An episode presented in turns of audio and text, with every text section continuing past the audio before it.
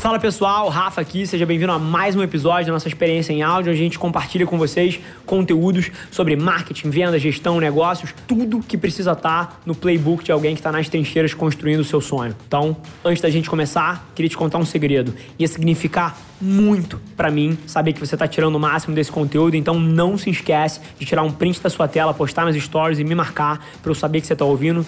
Quem já me mandou alguma mensagem, já me mandou algum direct, sabe que eu respondo pessoalmente todas as E agora, sem enrolação, vamos para o episódio de hoje.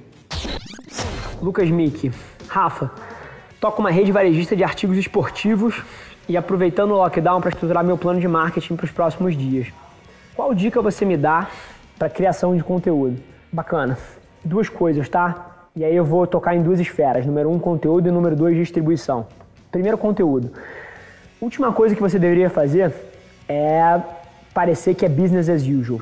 Parecer que não mudou nada, e anunciar os seus artigos de qualquer forma, assim, qualquer marca que está parecendo alienígena na conversa, tipo assim, não reconhece o momento duro que a gente está vivendo, cara, assim, tá completamente descontextualizado e vai ser inclusive julgada por isso, tá? Eu, eu participo de grupos de WhatsApp com os maiores CMOs e diretores de marketing do Brasil e toda vez que a gente vê uma comunicação de alguma empresa fingindo que nada mudou e aqui, compre o meu produto e assim, não contextualiza, não traz para a realidade atual, os consumidores têm julgado muito e dado uma repercussão muito negativa. Então, cuidado com isso. Número dois, talvez, se você entender, encontrar uma proposta de valor que faça sentido, como essa que eu falei da empresa do meu amigo, para vender camisas para as grandes empresas presentearem seus funcionários que estão de home office, se você encontrar uma proposta de valor contextualizada que faça sentido, talvez, talvez a gente esteja vivendo a melhor era da história para se investir em anúncios digitais que existe. Simplesmente porque quanto você paga por um anúncio na internet é uma função de oferta e demanda de atenção e de anunciantes. Ponto. E no exato momento, a gente tem um gap onde as pessoas estão consumindo mil vezes mais conteúdo na internet, consumo de YouTube é, na semana passada aumentou, se não me engano, 40%, alguma coisa nessa casa. O consumo de stories aumentou 33%, se não me engano, alguma coisa nessa casa. Eu vejo muita estatística, então talvez essas estatísticas estejam um pouquinho erradas, mas a ordem de grandeza é essa. E ao mesmo tempo, 90% dos anunciantes desligaram os seus orçamentos. E as pessoas estão com medo e estão segurando o budget. Então, o custo por resultado que você consegue fazer hoje em dia, talvez não exista um período na história que seja tão bom quanto o atual. Então essa é um pouquinho a, a provocação. Contextualiza a campanha que você está fazendo com o momento atual, entende qual é a proposta de valor que faz sentido nesse momento social e, cara, se você tiver bala e você envelopar uma proposta de valor correta, talvez você tenha condição de fazer alguns dos melhores meses para sua companhia por conta da dinâmica de precificação dos anúncios na internet que está extremamente positiva nesse exato momento. Então, pensa nisso. Ari, Nutri e Personal. Sou nutricionista e personal. No momento estou dando treino para fazer de casa de graça. Em algum momento devo cobrar? Assim, tudo depende do seu objetivo.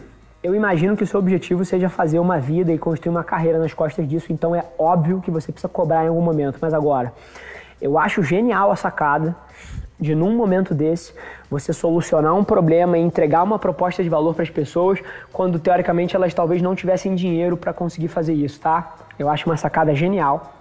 Você só precisa tomar cuidado com uma coisa. Número um, que tem a escala, né? Porque senão você vai ficar restrito a fazer treinos pessoais para cada pessoa e o seu dia é restrito em 24 horas. Agora, o quanto mais nesse momento você conseguir se desprender do dinheiro de curto prazo para construir uma base de pessoas que confiam no seu trabalho e construir relacionamento com essas pessoas, eu tenho certeza absoluta que em algum momento você consegue virar a chave e oferecer algum benefício extra e cobrar algum delta de valor por isso. Então assim, e essa é a verdade do mundo, tá? Isso serve para a área aqui que é nutricionista e personal, isso serve para qualquer pessoa. E não é só no sentido de não cobrar nada versus virar uma chave e passar a cobrar ou inventar um produto onde você cobra. Não é só isso. Isso é uma dinâmica e um modelo mental de curto versus longo prazo. O quanto mais você consegue abrir mão de monetização de curto prazo, maior você vai ser e mais resultados você colhe no longo prazo. Esse exemplo ele é natural para um produtor de conteúdo. Eu vejo muita gente que eventualmente quer fazer uma vida empreendendo na internet e eu não tenho nada contra isso, mas eu te garanto que a sua estratégia seria mil vezes mais bem sucedida se você passasse cinco anos só entregando valor e de repente você virasse assim, gente, tem um projeto que eu tô apaixonado, é isso aqui, é isso aqui, cara, se isso fizer sentido para você, vai fazer, vai, porra, significar pra caramba, se você tiver, quiser estar comigo, custa tanto.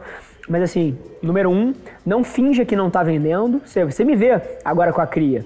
Eu não finjo, ah, vem cá, isso aqui é um conteúdo gratuito. Não, cara, assim, estou lançando dia 25, porra, eu tô vendendo a segunda turma da Cria, comprem essa porra, porque tá foda.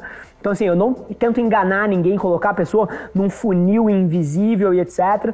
Então, assim, quando você vai vender, você vende de fato. Esse é um primeiro ensinamento. Agora, quanto mais você conseguir afastar a monetização, mais bem sucedido você vai ser tanto numa carreira digital como essa, quanto numa empresa. Para um empresário, a monetização eventualmente é dinheiro no bolso, é salário. E quanto mais você não tira esse salário e você reinveste no seu negócio, mais ele cresce e mais no futuro o seu salário vai ser maior e a sua retirada vai ser maior. Então, essa dinâmica de curto versus longo prazo, ela permeia absolutamente tudo. E acho que esse é um pouco do ensinamento aí nessa pergunta. Tiago Macedo. Rafa, 21 anos, estou na faculdade de Direito. Tenho dois e-books que escrevi, mas quero saber como eu gero autoridade para as pessoas verem o valor do meu produto antes de vender. Como eu faço? Tiagão, assim, eu não sei se a chave aqui é gerar autoridade, tá? Porque, desculpa se eu vou ser duro com você, mas alguém que está na faculdade de Direito e tem 21 anos não tem autoridade de porra nenhuma. Autoridade é uma coisa que você conquista com resultados práticos e reais, tá, cara? Então, assim, não confunda autoridade com capacidade de gerar valor para os outros. Eu não tenho dúvida que um ser humano de 21 anos que está na faculdade tem capacidade de gerar valor para os outros. Menor dúvida, tá? Sim, você tem como ajudar as pessoas a resolverem problemas que elas têm. Mas agora, autoridade você não tem nenhuma. Quem é você? O que, que você fez na sua vida para que eu pare e fale assim: caralho, o Thiago é foda, caralho, o Thiago é um profissional fora da curva. Então, uma coisa que eu acho que muito guru de internet vende errado é, cara, se posicione como uma autoridade no seu nicho, brother. A maioria das pessoas não é uma autoridade no seu nicho. E aí, isso fica muito óbvio quando alguém vê alguma coisa assim. As pessoas são inteligentes, ninguém é burro. Assim, se eu quisesse me colocar aqui como um especialista em publicidade, em marketing, em comunicação, estratégia de negócio, mas eu não tivesse uma agência que tem cento e poucos funcionários, três escritórios, uma porrada de cliente enorme, foi mal. Mas a, a minha história não era aderente. Você não ia comprar a minha história. Então, a hora que você reconhece isso, você shifta a sua cabeça de tentar vender uma história que é falsa e começa a se perguntar a pergunta que de fato importa. Caralho, como é que eu, mesmo sem autoridade, eu ajudo alguém a fazer uma coisa ao ponto que ela queira me dar dinheiro por isso? Essa é a narrativa. E, inclusive, é mil vezes mais eficaz você virar para as pessoas e falar: galera, cara, tô começando meu primeiro dia, não tenho nenhum cliente. Cara, a minha visão é ajudar as pessoas a fazerem isso, isso e isso. O que eu criei para fazer isso é isso, isso e isso.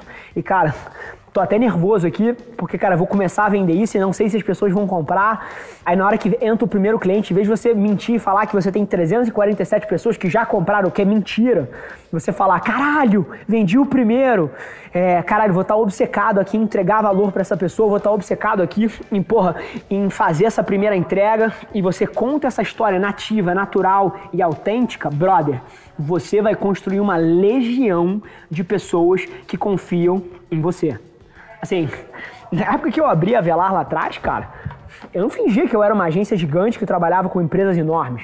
Cara, eu fazia um vlog onde, porra, onde o João me filmava entrando na minha agência na favela da Maré. Assim, eu não fingia que eu era uma agência sexy, gigante, porra, num escritório maravilhoso e postava foto com um carro que não é meu. Assim, não. Assim, era o oposto. Eu mostrava o podre, eu mostrava que o meu escritório era dentro da empresa do meu padrasto que ficava na beira da favela no Rio de Janeiro. Assim, isso gerava uma credibilidade gigante. Ao invés de eu tentar postar uma foto com um carro que não é meu, numa lancha de que não é minha, na frente de uma casa onde eu não moro, o meu foi o oposto. E o motivo que vocês veem as pessoas cara, de forma tão genuína, se aproximando de mim e tudo que aconteceu na minha vida, número um, é porque eu sempre fui autêntico sobre onde eu estava e quem eu era, e isso transparece para as pessoas. E número dois, tá?